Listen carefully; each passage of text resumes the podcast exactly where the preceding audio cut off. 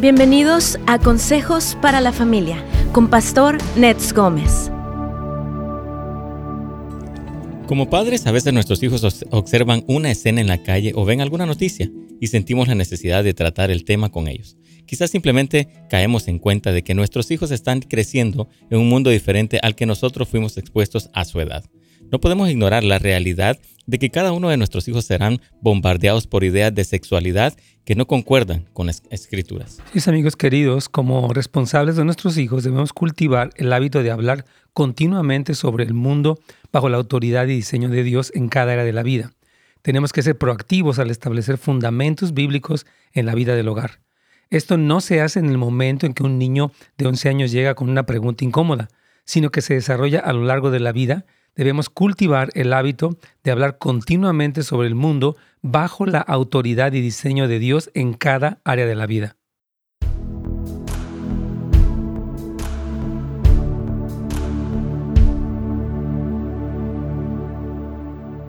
Hola amigos, ¿cómo están? Nos da muchísimo gusto verlos este día, saludarlos, que Dios los bendiga muchísimo. Gracias por estar aquí con nosotros en este tema, en esta segunda enseñanza acerca de un tema tan importante que es cómo hablar de este tema tan en boga, tan, uh, pues, eh, no sé, eh, se habla tanto de este tipo de cosas. ¿Y cuál sería el criterio bíblico para los papás que quieren dar un punto de vista correcto? Ni es un extremo de legalismo, condenación, espantarse, ni tampoco un, extremo de libertinaje, de que todo está bien, sino una postura bíblica correcta. Así que muy, muy, muy buen ah, tema el día de hoy. Yo creo primeramente Dios. Y bienvenidos todos, hermana Lolita, hermano Juan Ortiz, a todos los que siempre están conectados. Les damos muchas gracias por estar con nosotros. y ayer tuvimos una, esta pregunta de, de, nuestro amigo que nos habló, eh, que se llamaba Flavio. Y de veras yo quiero decir en primer lugar que Dios, Dios te ama. Si alguien nos está escuchando en este momento y tiene una lucha con su identidad y han sido años, ya se ha sentido despreciado, eh, maltratado, rechazado, discriminado. Nosotros no queremos fomentar de ninguna manera una actitud hostil, sino una actitud de esperanza, porque Jesucristo nos ofrece a todos esperanza, es la verdad, en diferentes quebrantos que hemos vivido en nuestras vidas de toda índole. El Señor nos ha amado, rescatado, perdonado, transformado y nos sigue transformando. Así que nuestra actitud nunca es traer una actitud hostil, insisto, o provocar una hostilidad, un rechazo, nada de eso, porque el Señor abre sus brazos para todos y nos dice, venid a mí, los que estén trabajados y cargados, Mateo 11, 28, y yo les haré descansar. Llevad mi yugo sobre vosotros y aprended de mí, que soy manso y humilde de corazón, y hallaréis descanso para vuestra alma. Entonces lo que Jesús ofrece en todo aspecto de nuestras vidas, sea el trasfondo que vengamos o no, es descanso para nuestra alma. Entonces es importante comenzar con esta premisa para poder estar, entender dónde estamos como familias, como iglesia, eh, en toda postura de las cosas que vemos, que ocurren y que, repito, están mm, muy fuertes, porque a veces pareciera como que hay una hostilidad, una negatividad, y no la hay, no la hay. Hay una verdad del Evangelio que es libertadora. O sea, el Señor, cuando nos ofrece el Evangelio, nos ofrece libertad. Claro, nos hace ver que estamos eh, pues, con diferentes cosas y, ah, y, nos sana. Cristo cuando vino, vino a traer sanidad, pero Él llamó al arrepentimiento, como lo hizo Juan el Bautista, como lo hicieron los apóstoles. entonces, el mensaje de arrepentimiento no es un mensaje que conoce a la condenación, sino al contrario, a la salvación. Ah, Así que es muy importante eh, eh, que entendamos nuestra postura como padres, como pastores, como iglesia ante toda esta situación. Así que le pedimos que esté con un corazón abierto y que no asuma que tenemos una postura antagónica o legalista o condenatoria, sino bíblica, que es la mejor. Ah, así que vamos aquí a encontrar inspiración para comenzar o continuar con el tema de ayer.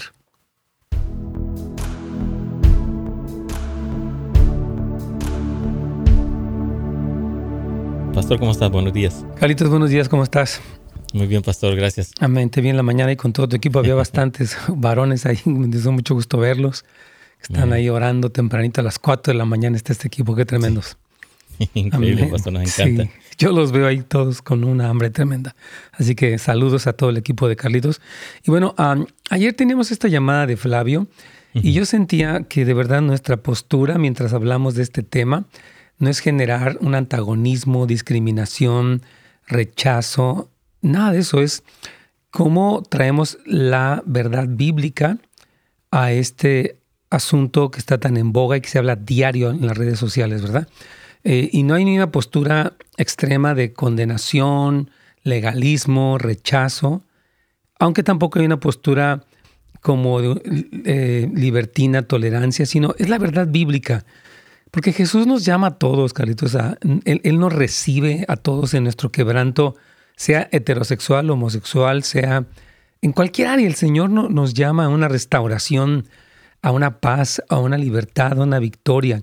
Entonces creo que es importante que entendamos que mientras hablamos de este tema, no asuman, por favor, que tenemos una actitud así hostil, este, discriminatoria. Es, ¿qué dice el Señor? Porque Jesús dijo, conoceréis la verdad y la verdad os hará libres. Ahora, la verdad, dice un dicho, no peca, pero incomoda. A veces el Señor nos ha confrontado pues, con nuestra propia mentira, dualidad, eh, lujuria, lo que sea y su meta es salvarnos. Su meta es restaurarnos. Entonces, cuando hablamos de este tema, eh, porque sí sentía importante aclararlo mientras vamos a continuar el día de hoy, que no se trata de un ataque, sino una, una posición bíblica, que es la más sana, la, la, más central, la más correcta. Así que es importante, Carlitos. Así es, pastor. Incluso en nuestra iglesia, ¿no? Podemos ver personas que han llegado y cómo han sido restauradas también. O sea, todo esto lo podemos ver que viene de parte del Señor. Así es, de eso se trata. Así que bienvenidos, hermanos, y repito, nuestra postura no es antagónica ni discriminatoria, es bíblica. Y lean la escritura, porque es importante que veamos el corazón de Jesús para todos, ¿verdad? Entonces, quiero preguntarle cómo lidiar con recursos humanos como como iglesia respecto al homosexualismo. Sí, yo creo que eh, precisamente ayer me estaba contando eh, Pastor Fernando Carlitos que dieron este tema en la clase de escuela para padres. Y yo creo que las iglesias tenemos que tener eh, lugares, espacios, cursos donde podamos hablar bíblicamente el tema, siempre con esta postura central. Yo digo, no es, repito, ni condenación ni libertinaje, sino qué dice la, la escritura, ¿no? Exacto, exacto. Así es, poner a Dios primero ante todo, ¿verdad? Y, ser dirigidos por Él y, claro, instruir a como padres. Así es. Y bueno, entonces el día de ayer les comentaba que encontré un artículo de esta hermana Susan Bixby, que ya, Bixby, que ya está en, en, Monterrey y está en el sitio de la coalición por el Evangelio, sitio internet muy precioso. Y dijimos algo que quiero recalcar para hoy continuar con el tema, es que una parte importante hablar de cualquier tema es el fundamento de que nuestros pequeños, ¿qué piensan nuestros hijos acerca de Dios? Y cómo responden a Él. O sea, Dios es un Dios enojón, este, incoherente, e, este, ah, no sé, apático, ¿no? Es, un padre, es cercano, es misericordioso, e, es veraz. Entonces, es muy importante que nosotros presentemos como padres el, corazón de Dios. Yo decía que cuando los papás utilizan eso a Dios no le gusta, eso es del diablo, eso, ah, no sé, esas posturas no tienen, o sea, no son correctas porque tenemos que presentar el corazón de Dios, es un corazón de un Padre amoroso, que Cristo dijo, venid a mí todos los que estáis trabajados y cargados y yo les haré descansar. Lleven mi yugo sobre vosotros, Mateo 11, 28 y 29, y aprendan de mí que soy manso y humilde de corazón y hallarán descanso para sus almas. Entonces, ese es el corazón de Jesús y por eso cómo hablamos de este tema desde el lugar de quién es el Señor es importante. Amén, claro que sí, pasó. Entonces, al final esto va a determinar la manera en que filtran y respondan a los mensajes a, su alrededor. Porque siempre se plantea, ¿por qué Dios? Porque el mundo se plantea, nosotros amamos a todos y aceptamos a todos. Pero Dios ama a todos, pero su amor no implica el aceptar lo que nos destruye. Yo puedo amar mucho a, una persona que usa marihuana, pero no por eso voy a aceptar lo que le destruye, decirle, la marihuana, como el alcohol, como la nicotina, producen en ti adicciones que te van a hacer dependiente de esto y te va a hacer daño. Entonces te amo, pero no voy a aceptar lo que te destruye, por más que te ame, entonces no voy a... Ah, entonces por eso vamos a, aceptar estas cosas y a decir que está bien y aplaudirte. No, te amo, pero precisamente el Señor nos invita a una victoria, a una eh, regeneración, a una redención. Amén. Importante. Entonces, hermanos, nuestra cultura tiene un vocabulario cada vez más amplio para los asuntos de la vida sexual.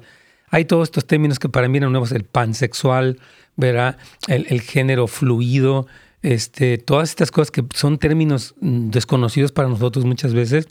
Y los padres creyentes sí tenemos la responsabilidad de proveerles a nuestros hijos un vocabulario bíblico, aún sobre el tema de la homosexualidad o todos los diferentes variantes de género que se están mencionando, incluso el deseo sexual, el amor verdadero, la aceptación genuina, la lujuria, el bien y el mal, la unidad familiar, incluso lo que es eh, eh, el concepto del matrimonio bíblico de un hombre y una mujer, lo que decíamos ayer, la rendición de cuentas, la felicidad, la tristeza, las emociones y sentimientos y tantas otras cosas más. me decía mi hija que van a dar un tema el próximo miércoles sobre el noviazgo, ella y su, esposo, y me decía, wow, es un tema complejo, pero queremos hablar, me decía ella, cómo la cultura de este mundo lo que te lleva es, a la muerte, porque plantean las relaciones eh, de pareja desde un punto de vista tan humano y tan deslicta, o sea, no es holístico, le falta incluir tantas cosas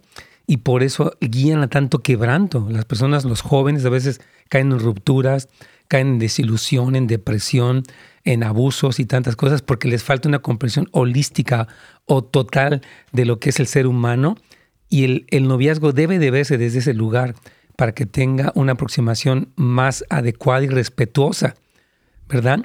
Entonces, esto es parte de pensar como Dios piensa.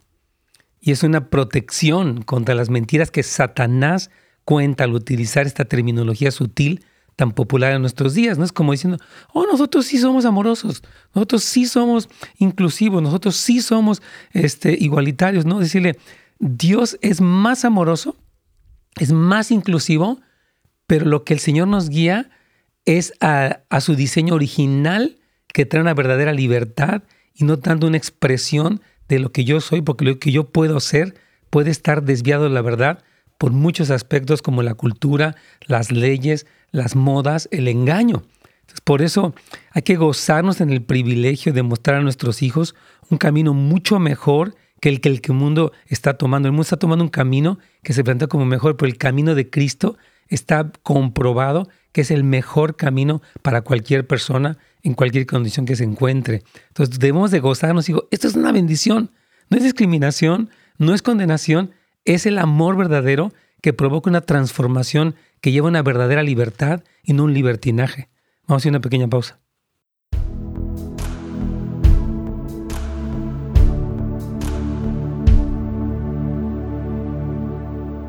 Amén. Es que este, de verdad, qué, hermoso es Jesucristo, la verdad. es impresionante, o sea, porque Cristo es la persona más amorosa, más veraz, más santa, más objetiva y más, uh, es decir, que procura el bien real. O sea, el bien real y el amor real no es, te, te voy a dar lo que tú quieres, te voy a dar lo que necesitas y te voy a dar lo que te va a hacer verdaderamente libre. O sea, la libertad no es entregarme a mis deseos. La libertad es volverme al Señor y a su diseño original y desde ese lugar encontrar plenitud. Quiero repetir esta frase. La libertad no es entregarme. Es que yo es lo que deseo. No. ¿Qué es el diseño de Dios? Y al alinearme ese diseño viene la verdadera libertad porque yo fui creado por Dios para eso. Entonces, esto nos lleva de verdad a algo tan diferente, tan diferente, tan uh, la, libertad verdadera la tiene quien está en Cristo, de verdad. Dice la Biblia, si el Hijo os libertare, seréis verdaderamente libres. He who the Son sets free, is free indeed. A mí me encanta ese versículo. Porque no es, yo soy libre para hacer lo que quiero. Mm, no, yo soy libre para hacer lo que Dios me creó para hacer. Y esa es la mejor libertad. Porque lo que yo puedo querer puede estar, puede ser producto del engaño. Entonces mi libertad no es entregarme a mis deseos, mi libertad es volver al diseño original de Dios. Eso es súper hermoso, súper hermoso para todos nosotros. Y por eso cuando los papás presentan este tema, lo presentan así, hijo, este camino que Dios ofrece es mejor que las agendas humanistas que nos están rodeando. Este es el camino donde la persona realmente va a tener un gozo, no de ahorita, sino el gozo eterno. El gozo que te ofrece una agenda humanista tiene que ver con, el deleite ahorita. Ahorita tú dale vuelo a la hilacha. Ah, hazte, córtate y ponte y no.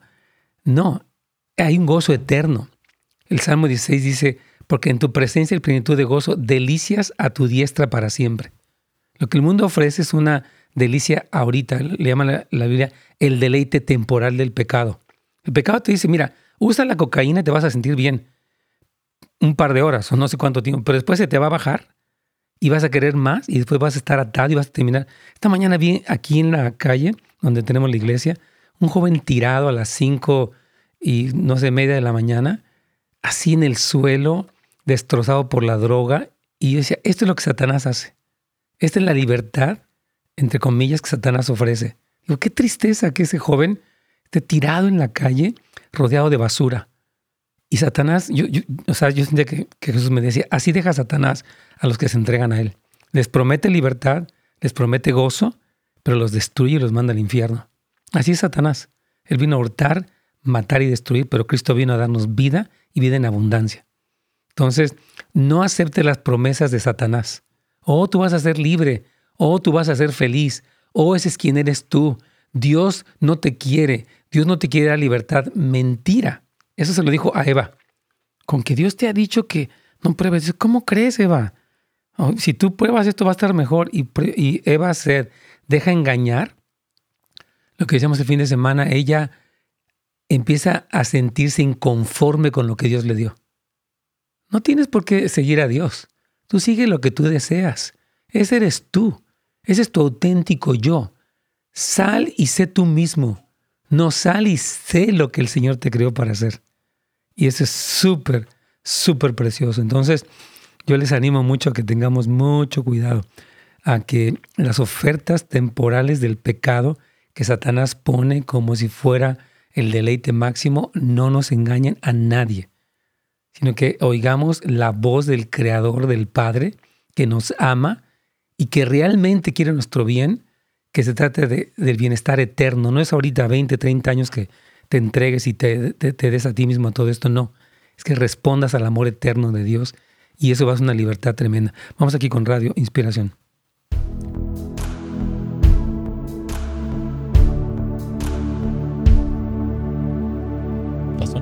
Aquí estamos. Es que me, ahorita estaba hablando, Carlitos, de cómo de verdad, qué, hermoso lo que Jesús ofrece. Por eso me, gustó mucho la frase que, con la que cerramos el cemento anterior. Gózate en el privilegio de mostrarles a tus hijos un camino mucho mejor que el que el mundo está tomando. Esta mañana, creo que tú lo viste, había un jovencito aquí tirado en la calle, una persona, eh, yo dije, y, y, el Señor me decía, así es como Satanás deja a los suyos. O sea, Satanás promete, yo te voy a dar libertad, tú entrégate a lo que deseas, a lo que quieres, ese eres tú mismo, y, cuando las personas siguen esa ruta que Satanás les ofrece, el fin de, ese camino, dice la Biblia, hay camino que al hombre le parece de hecho, pero su fin es, es la muerte.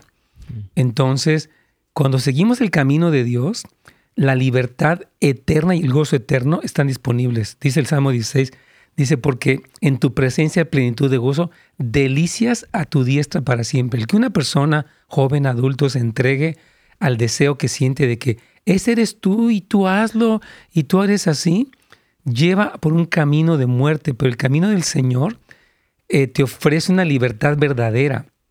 Por eso el presentarles, cuando dicen, es que Dios no quiere esto, no, no, no, Dios quiere lo mejor.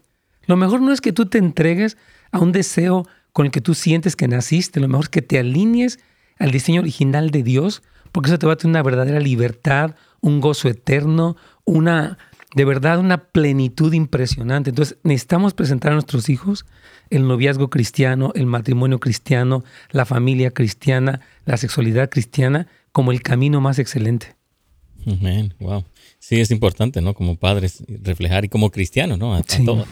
Así es, y sugerimos, hermanos, algunos pasajes a considerar y posiblemente estudiar en familia. Yo animo papás queridos, por favor, preséntate como alguien que instruyes a tus hijos eh, según la edad que ellos tienen, obviamente todo apropiado, Porque si tú no traes claridad en tu casa, en la iglesia tenemos dos, tres horas con ellos, no tenemos mucho tiempo a la semana, pero tú vives con ellos. Tú estás ahí día y noche o no estás día y noche. Entonces, para que tú vayas construyendo un vocabulario bíblico y una cosmovisión, o sea, una visión del mundo que es bíblica. Te recomendamos Génesis del 1 al 3, que habla del diseño original, la caída y la maldición. Son temas un poco fuertes, pero eso nos da un lenguaje, ¿verdad? Cómo Dios diseñó originalmente todo, cómo la mujer es engañada, cómo a partir del engaño viene la maldición. Y explicarles, miren hijos, esto pasó históricamente, no es mítico, no es una fábula, no es un invento, es un evento histórico. Y eso nos da como ese vocabulario para hablar de la bondad de Dios, como cuando Dios ve la caída, Él les provee las ropas y Él les provee una promesa, la promesa de, Génesis 3.15 que habla de la victoria sobre Satanás, que fue el engañador, donde la, la serpiente iba a herir a la mujer en el calcañar, pero la mujer, que, que la simiente de la mujer, que es Cristo, iba a herir a Satanás en la cabeza. Y eso habla de la promesa del Mesías desde Génesis, lo que se llama el protoevangelio. Entonces esto es bien importante. Otro pasaje Romanos 1 del eh, capítulo 1 al 3. Ese pasaje que yo he recomendado infinidad de veces habla de toda la, el pensamiento humano y cómo es que eh, el hombre se envaneció, lo decía yo ayer, y por eso hizo los ídolos y al, al desplazar a Dios, hermanos, ya empezamos con que oh, pues está bien tener tres esposas y está bien tener cuanta cosa y que ahora los se casen los adultos con los niños y ahora cada quien que haga lo que quiere. A, ti te gusta eso, tú eres libre, Dios te ama, tú eres feliz. No, ¿qué, qué dice Romanos capítulo 1 al 3 eh, en cuanto a, como yo decía ayer, la génesis de la desviación humana? ¿Dónde nació esto? Y lo pueden leer en una versión contemporánea en inglés. Está lo que se llama New Living Translation, que es una Biblia muy contemporánea y muy sencilla que expresa eh, de una manera más clara los pasajes que tanto estamos recomendando, que lo lean. Y si no entiende mucho, pues estúdielo. Y si no entiende, pues platique con un líder.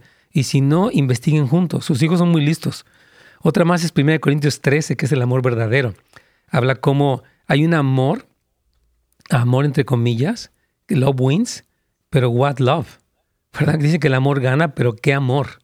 El amor humano, el amor en términos de quién. Porque la Biblia dice cuando habla del amor, habla de como si yo tuviera lenguas humanas y angélicas, pero no tengo amor, nada soy.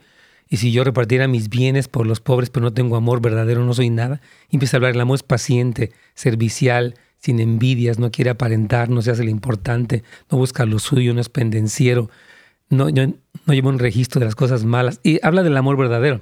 También Efesios 1, que está impresionante. Efesios 1 es un pasaje que Pablo escribió, una teología profunda que habla de, del espíritu de sabiduría y de, y de revelación, de cómo Dios, cómo Jesucristo quitó la barrera entre, lo, entre los judíos y los gentiles, construyó un nuevo. Impresionante. Efesios 1, hermanos, es una exposición increíble. Y otra más increíble es Efesios 5 y 6. Efesios 5 habla del matrimonio y de la familia. Y el 6 habla de la guerra espiritual y de la protección que tenemos de la coraza de justicia. Es una, son pasajes gloriosos, hermanos. Son como el one on one, como le llaman, como el cristianismo básico. Otra es el Salmo 73 al Salmo 75. Esos salmos hablan de las emociones y sentimientos de los seres humanos. Y termina con el 84, que es cuán amables son tus moradas, oh Jehová de los ejércitos. Estos pasajes que podemos ahorita repetir son gloriosos. Y de verdad son, con cosas muy eh, relevantes que la pueden leer en su casa. No tiene que tener un pastor enfrente o un líder especial. Es leer la escritura y platicar. Mira, aquí dice esto, aquí habla de tal cosa. No entendemos todo, pero hay cosas que sí se entienden. Recomiendo que los papás los lean antes. Primero puede ser separados y luego juntos. Y luego ya en familia. Ok, vamos a hablar sobre... Me acuerdo que mi hija él se me decía ayer, ¿no? Que me, dice que un día tú me mandaste, papá, a estudiar Romanos 1. Es que ya tienen unas ideas Dije, mira, vete a estudiar Romanos 1 y después platicamos. Porque necesito que leas la Biblia más que yo, que bueno, soy tu papá y tu autoridad, pero ¿qué dice Dios? Y ya que lo leas y lo estudias, vamos a platicar. Y ya le dejamos esa tareita a Ilse Marí. Y sí lo leyó y le dije, a ver, ahora sí platiquemos del tema. Porque yo no se trata de que tú crees y yo creo y de cada quien que diga, sino qué dijo Dios. Y no se trató de ser como autoritario ni legalista, sino vamos a está en un diálogo bíblico, hija, para que tú tengas un fundamento y desde ahí platiquemos, porque podemos tener muchas preferencias, ideas, sentimientos, modas, que dijo y que no dijo. ¿Qué dice la palabra de Dios?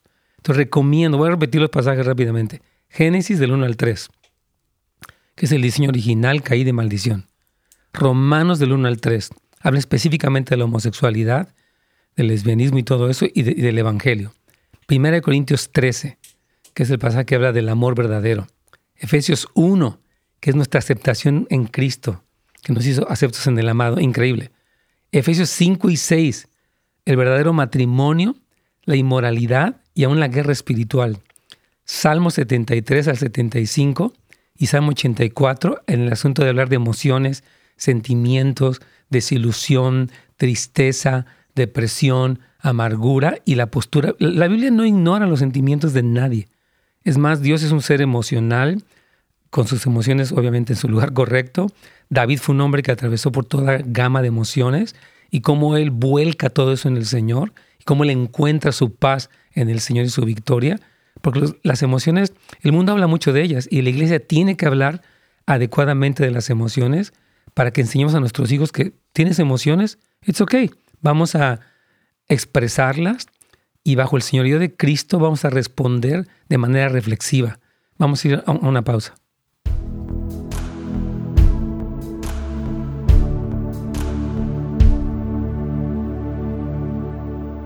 Así es. Estos pasajes que les recomiendo, yo les pido a los papás que nos escuchan que de verdad los tomen muy en serio. Es que está ahí. Y me encantaría que tus hijos, cuando lo van leyendo contigo, tal vez no entiendan cosas, tengan preguntas y tú digas, no sé qué contestarte. No sé, no sé qué decir. Y está bien, tú no puedes, no tienes que saberlo todo. Si sabes que hijo, no sé muy bien, pero vamos a investigar. Vamos a ver qué dice, por ejemplo, todo lo que es el contexto bíblico, lo que dicen los líderes que tienen un buen testimonio delante de Dios. Vamos a ver qué dicen libros cristianos de investigadores serios que tienen posturas teológicas, científicas, que nos dan como un fundamento de entender por qué es que es así, por qué las cosas son de esa manera o no son de esa manera y cuál fue el diseño original de Dios. Yo animo mucho, porque si ustedes lo hacen van a tener como un vocabulario. Oh, ¿te acuerdas que leímos Romanos, hijo? Oh, hija, ¿te acuerdas que leímos lo que el Señor dice cuando viene en la primaria, en la secundaria, o en la preparatoria, o incluso en el, en el college, en la universidad? Tú puedes decirle, oh, mira, es que eso está escrito ahí, hijo. ¿Te acuerdas que hemos hablado de esto por años? Entonces no es nada así como que, oh, ¿verdad? Que no, hay, una, uh, ya todo un contexto que ustedes tienen y la iglesia refuerza eso. No es como que usted nunca habla de eso la iglesia lo dice de vez en cuando y los jóvenes no saben ni qué onda, porque están en la escuela 6, 7 horas y en las redes sociales otras 5 o 6 horas. Y lo que los influenció más fue el mundo secular y, el mundo de afuera.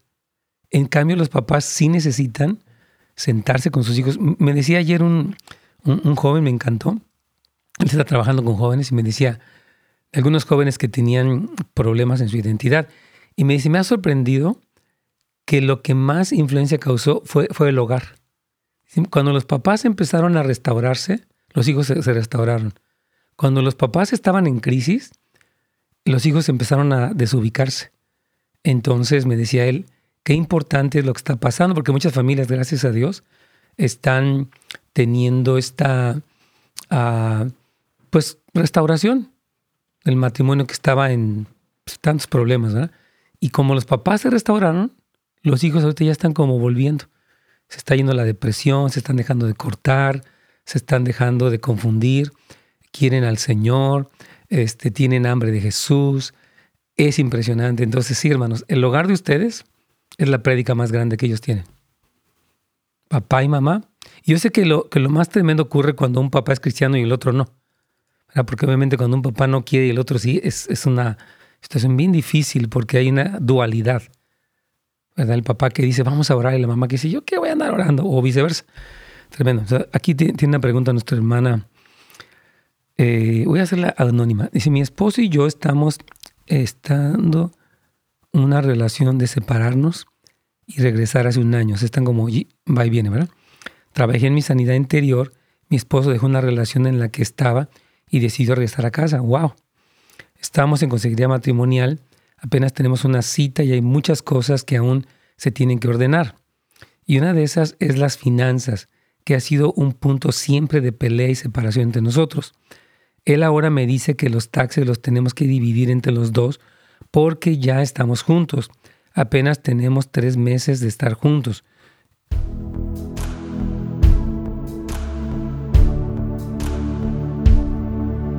Pastor. Sí, mi careta, aquí estaba yo ahorita comentando durante la pausa este, que ah, me decía un joven que está trabajando con jóvenes ayer, que él que está sorprendido porque dice que él ha visto a los jóvenes cómo llegaron con tantas pues, conflictos, algunos fuertes crisis de identidad, etcétera.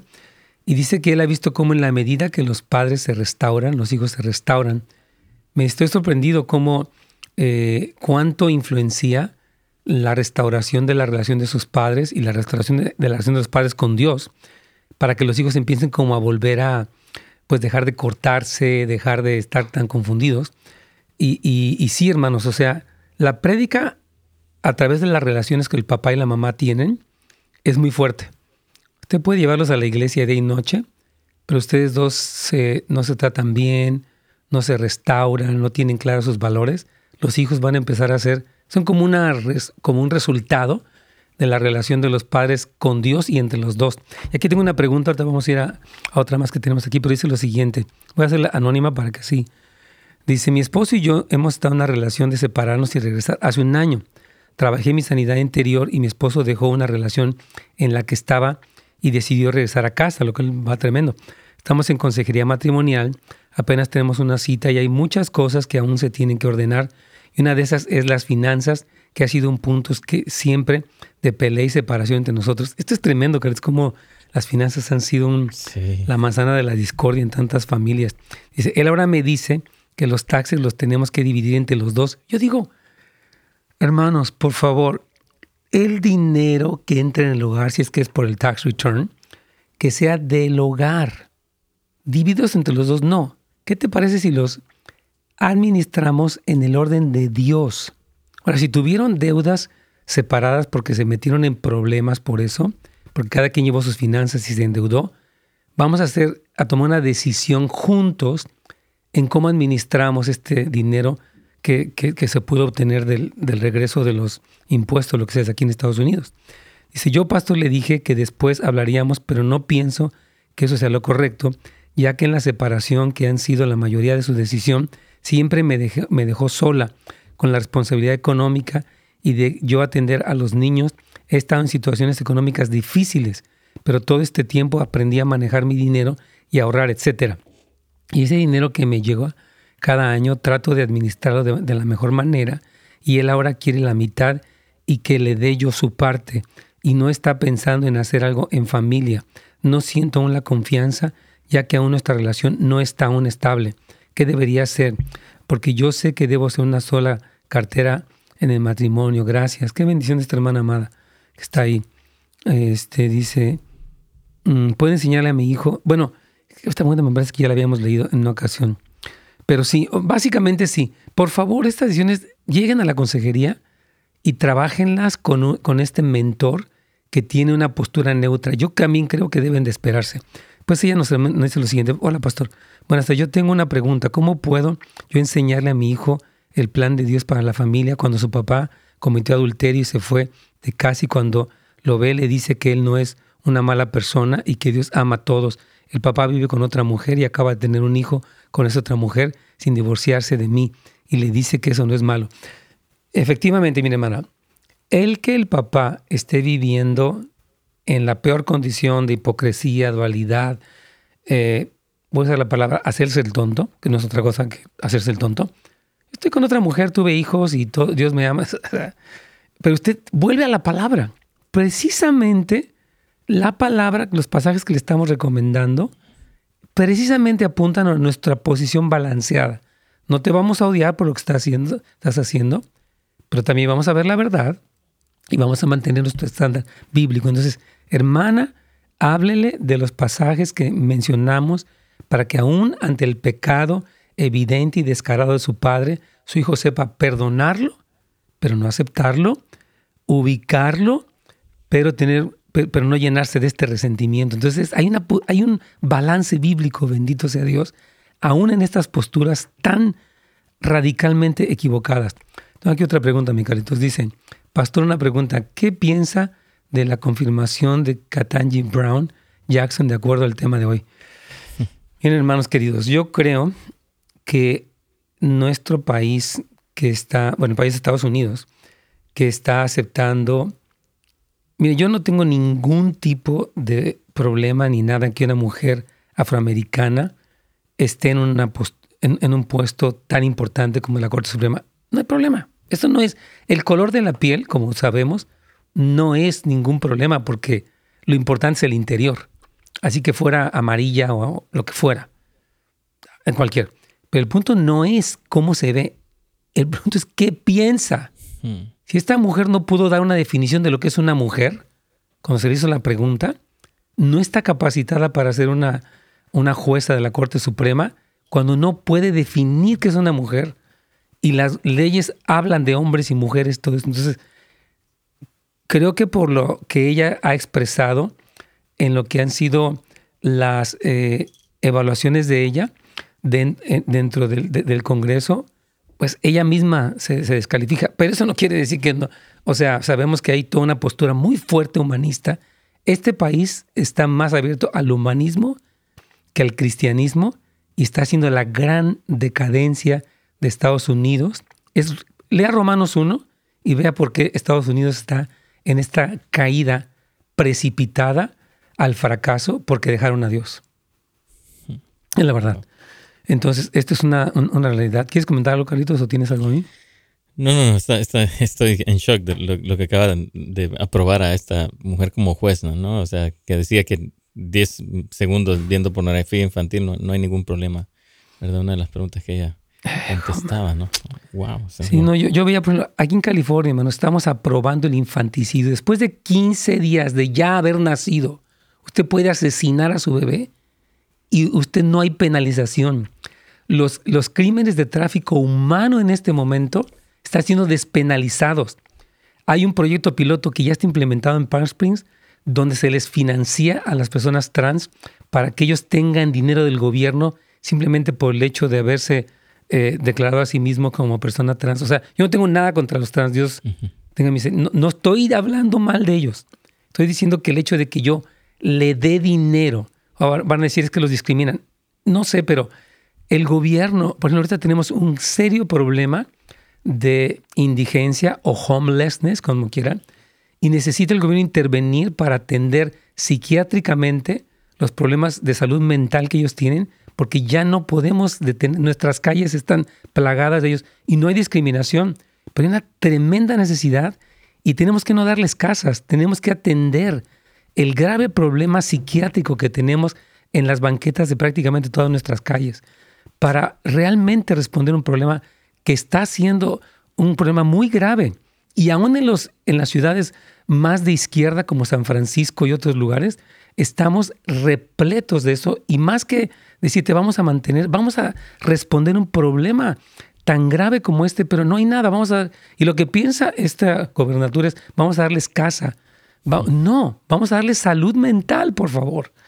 Entonces, sí, hermanos, mientras sigamos por esta ruta, la decadencia de este país está siendo precipitada al fracaso, porque si Jehová no edifica la casa, Salmo 127.1, en vano trabajan los que la edifican, y si Jehová no vela la ciudad, en vano vela la guardia. Por demás, dice el Salmo 127, es que os levantéis de madrugada y vayáis tarde a dormir, porque asomado dará Dios el sueño. Vamos a una pausa.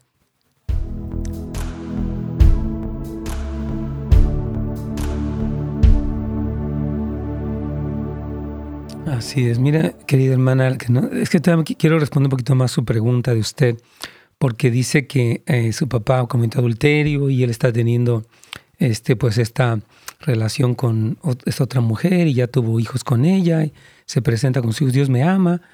Y precisamente, o sea, no es que Dios no lo ame. Mira, aquí el problema no es un déficit de amor en Dios, lo he dicho muchas veces. A Dios no le falta amor, le sobra, porque Dios es Dios. Pero creemos que el amor de Dios es aceptar mi pecado. Eso no es el amor de Dios. Eso sería que Dios solapara. la maldad de alguien. Dios nunca, jamás va a solapar la maldad de nadie. Nunca. Ni aunque fuera su pueblo, ni aunque tuvo un pacto. Él dijo, que tengo un pacto contigo, pero te va a poner una disciplina severa. Entonces, es importante que sepamos que cuando el papá se presenta así, usted le sigue leyendo, mire, pues tu papá piensa esto, pero más, ¿qué dice Dios? Aquí vamos a ver dónde está. Por ejemplo, Romanos habla acerca de todos estos pecados de índole sexual que el Señor eh, castiga. Ahora, si nos arrepentimos, pues tenemos vida eterna, tenemos salvación, tenemos paz para con Dios, tenemos libertad, todo. Pero si nos arrepentimos, no si seguimos empecinados en hacer lo que nosotros decimos que está bien, bajo el pretexto de que Dios nos ama, porque Dios sí nos ama. De tal manera amó Dios al mundo que Dios dijo, pero fíjese, quiero leer Juan 3, 17, porque nos encanta Juan 3, 16 y yo amo Juan 3, 16. Olvídese, es, es impresionante ese pasaje de cómo Dios amó al mundo. Pero a veces no se lee el 17 ni el 18. Y cuando no leemos los demás pasajes, entonces sí estamos en este grave error porque estamos pensando que Dios eh, este, no es lo que Él es o no hace lo que Él hace. Entonces, por eso precisamente tenemos que tener mucho cuidado en este planteamiento de que Dios es amor y que Él me ama a mí tal como soy. Sí me ama tal como soy, pero precisamente porque me ama, Él eh, este, me corrige y me reprende y me llama al arrepentimiento. Oh, sí. Entonces quiero leer Juan 3:16, y lo, pero los demás también. Dice, porque de tal manera amó Dios al mundo que ha dado su Hijo unigénito para que todo aquel que en él cree no se pierda, más tenga vida eterna. Hasta el 16. El 17 dice, porque no envió Dios a su Hijo, eh, dice, al mundo para condenar al mundo, sino para que el mundo sea salvo por él. ¡Yeah, bravo! 18. El que en él cree no es condenado, pero el que no cree ya ha sido condenado, porque no ha creído en el nombre del unigénito de Dios. Y fíjese el 19. Y esta es la condenación, que la luz vino al mundo y los hombres amaron más las tinieblas que la luz porque sus obras eran malas. ¡Wow! Lo leo otra vez el 19. Y esta es la condenación, que la luz, o sea Jesús, vino al mundo, se entregó y murió, pero los hombres amaron más las tinieblas que la luz y por eso tienen condenación. ¿Y saben por qué amaban más las tinieblas que la luz? Porque sus obras eran malas. Versículo 20. Porque todo el que hace lo malo aborrece la luz. No me hables de Dios, no me hables de la Biblia, no me hables de nada. Dice, y no viene a la luz para que sus obras no sean reprendidas. Él quiere seguir haciendo lo que quiera.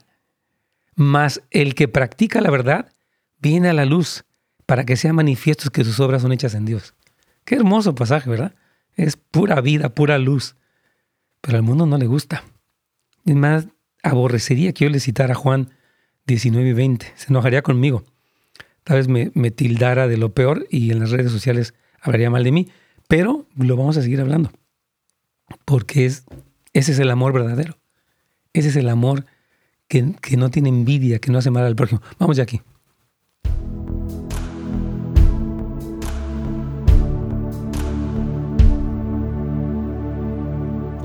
Amén. Yo quiero eh, terminar un poquito con el tema de hoy que ha sido que hemos hablado tantas cosas tan preciosas y creo que es la verdad, pero es triste, hermanos, observar, fíjese bien, cómo la comunidad cristiana no se ha caracterizado por mostrar compasión y amor genuino hacia los que luchan con deseos homosexuales o dudan de su orientación sexual. Es importante esto, quiero repetir esta frase. Es triste observar como la comunidad cristiana no se ha caracterizado por mostrar compasión y amor genuino hacia los que luchan con deseos homosexuales o dudan de su orientación sexual. Yo le diría, oye a Flavio, si nos está oyendo, Flavio, te amamos, o a quien sea, no, no sé, no sé, a quien sea, ¿verdad? Decirle, te amamos, y el Señor te ama, pero te ama redentoramente. He loves you in a redemptive way. Su amor nos redime nos transforma. Y todos podemos testificar cómo Él nos sacó de las tinieblas y nos trasladó eh, a su reino amado. Yo estaba leyendo rápidamente Juan 3:18, porque nos gusta Juan 3:16, que es increíble, de tal manera, pero vamos a ver qué dice el 18. Fíjate, dice, no hay condenación para todo aquel que cree en Él, pero todo el que no cree en Él ya ha sido condenado por no haber creído en el único Hijo de Dios. Esta condenación se basa en, en el siguiente hecho. La luz de Dios llegó al mundo, pero la gente amó más la oscuridad que la luz porque sus acciones eran malvadas. Todos los que hacen el mal odian la luz y se niegan a acercarse a ella porque temen que sus pecados queden al descubierto. Pero los que hacen lo correcto se acercan a la luz para que otros puedan ver que están haciendo lo que Dios quiere. ¡Wow! Tremendo. Entonces, este, sí, sí, sí es importante esto. Fíjese, una de las, de las mejores maneras de llegar al corazón de cualquier persona es hacer preguntas que produzcan una apertura y confianza. Es muy importante cuando te cuentan tus hijos, familiares, vecinos. Es, a ver, platica antes de que tú entres con una, como ya, ahora sí como decimos, con la espada desenvainada. Mejor llega a preguntar cómo estás, cómo te sientes, qué piensas, este, qué quieres, ¿verdad? Todo esto es muy importante para mostrar un amor que no está así como atacando, condenando, despreciando, Carlitos.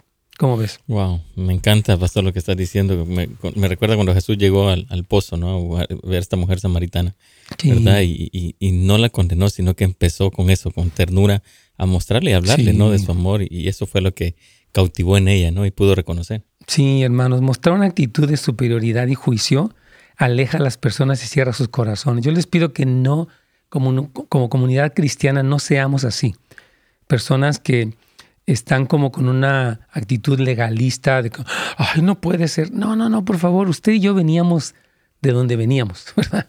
Y Dios nos salvó.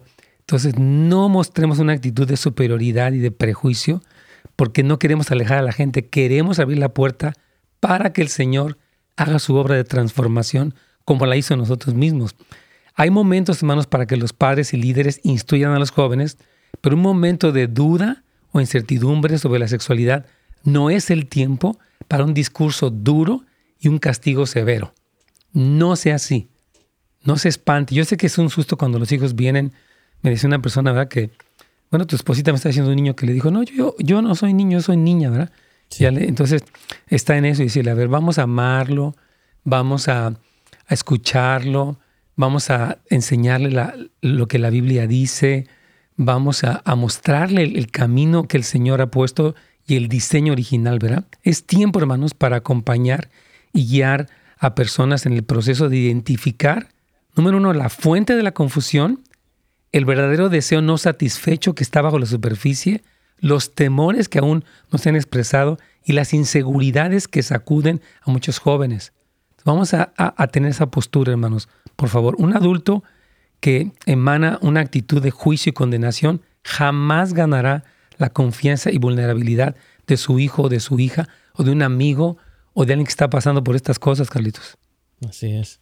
Es importante el, poder tener esa apertura, ¿no? Y, como tú lo has dicho siempre, ser ese, ese puente para ellos. Sí, por favor, hermanos. Una de las mejores maneras, escuche bien, de llegar al corazón de cualquier persona es hacer preguntas que los, que los invitan a la apertura y confianza.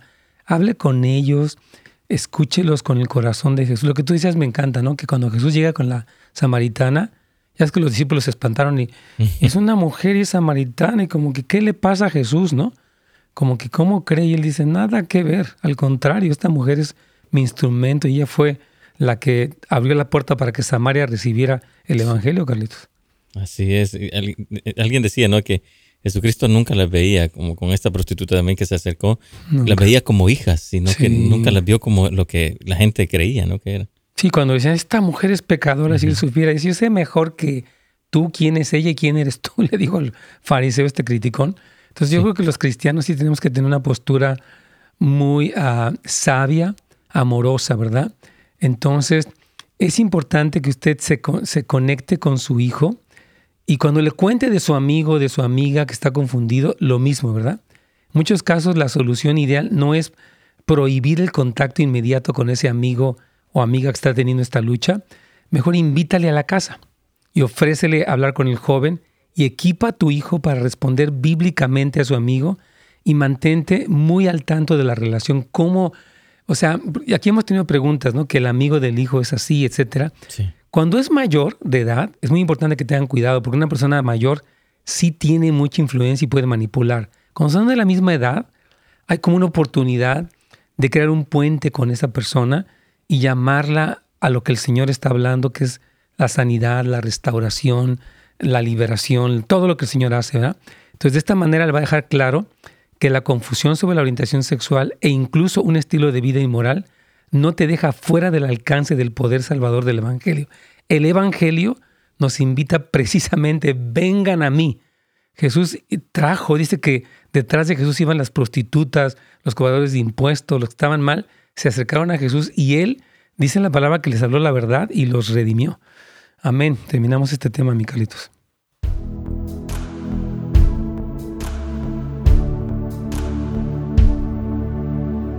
Amén.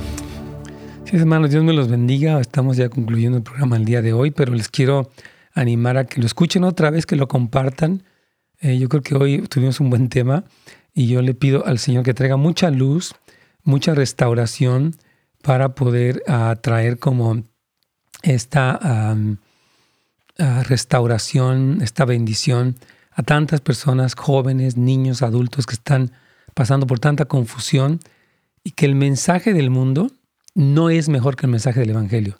El mensaje del Evangelio es el mejor, por excelencia, siempre. Así que hermanos, Dios me los bendiga. Hasta mañana tendremos primeramente dos preguntas y respuestas. Va a ser un gusto estarles aquí para servirles y nuevamente gracias por escucharnos. Bendiciones a todos. Gracias por sintonizarnos. Para más información y otros programas, visite netsgomez.com.